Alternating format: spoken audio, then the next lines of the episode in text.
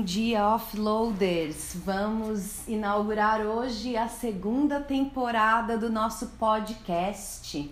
Então, na primeira temporada, nós vimos bastante a respeito de elementos de apoio que podemos usar como é, opções materiais para fazer o offloading, né, para descarregar as funções cognitivas para que a gente pudesse então expandir a nossa capacidade de executar sem sobrecarregar o cérebro. Nós vimos também direcionamento, né? Como nós podemos fazer para incluir no nosso dia a dia as coisas que nós queremos fazer, não somente as coisas que nós temos que fazer. E nós também vimos uh, uma série toda sobre as habilidades executivas, como, né, quais são as habilidades executivas e algumas estratégias para expandir também, para potencializar o que já temos de positivo e para aumentar a nossa capacidade naquelas habilidades em que temos determinadas é, deficiências, certo?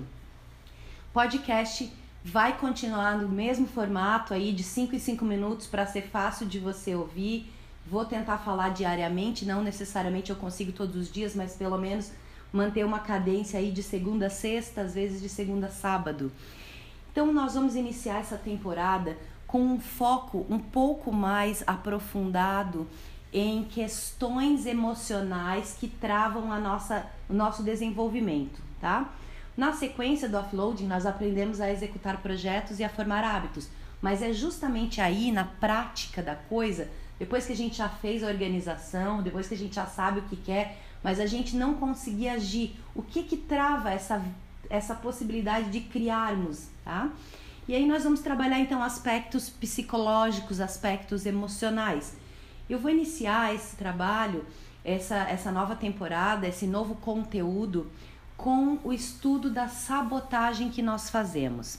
Tá? Então, no livro da doutora Clarissa Píncola, existe uma história, que é a história do Barba Azul, que mostra é, de uma maneira metafórica como que isso funciona na nossa vida, né? Nós temos então alguns sabotadores internos.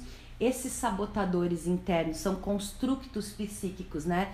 Que alguns foram formados lá desde a nossa infância, mas alguns vêm lá da ancestralidade. Por quê? Porque era importante ter um certo pensamento negativo para a sobrevivência há muito, muito tempo atrás.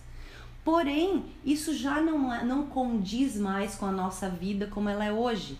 Tá? Então, nós precisamos identificar os sabotadores internos, nós precisamos aprender, né, desenvolver uma estratégia para neutralizar esses sabotadores internos e até mesmo construir algo bom para o mundo, para nós e talvez para as pessoas ao nosso redor, com essa nova consciência que nós teremos, tá?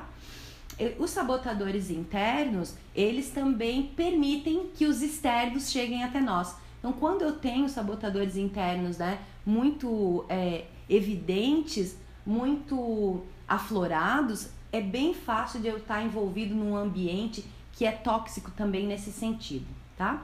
Mas nem tudo é coisa, nem tudo é tão triste assim. A gente, além de ter os sabotadores internos, nós também temos o que os autores chamam de sábios internos, tá? Que então são essas essa nossa capacidade de executar as coisas, essa nossa capacidade do positivo, que também vem da nossa ancestralidade e também vem das nossas experiências.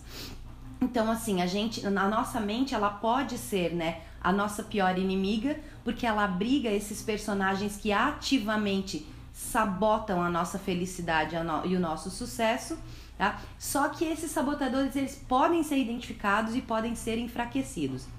E os músculos do nosso cérebro, né, que nos dão acesso a, a, essa grande sabedoria, ao discernimento que nós temos, eles vão ficando fracos depois de anos sem serem exercitados, assim como qualquer músculo. Então, se a gente não aprende né, a fortalecer esses músculos para dar mais acesso à nossa sabedoria mais profunda, aos nossos poderes mentais e cerebrais que ainda estão inexplorados, a gente fica nessa roda viva aí, né, de tentar coisas e sabotar coisas. Aí tenta mais um pouco e sabota mais um pouco.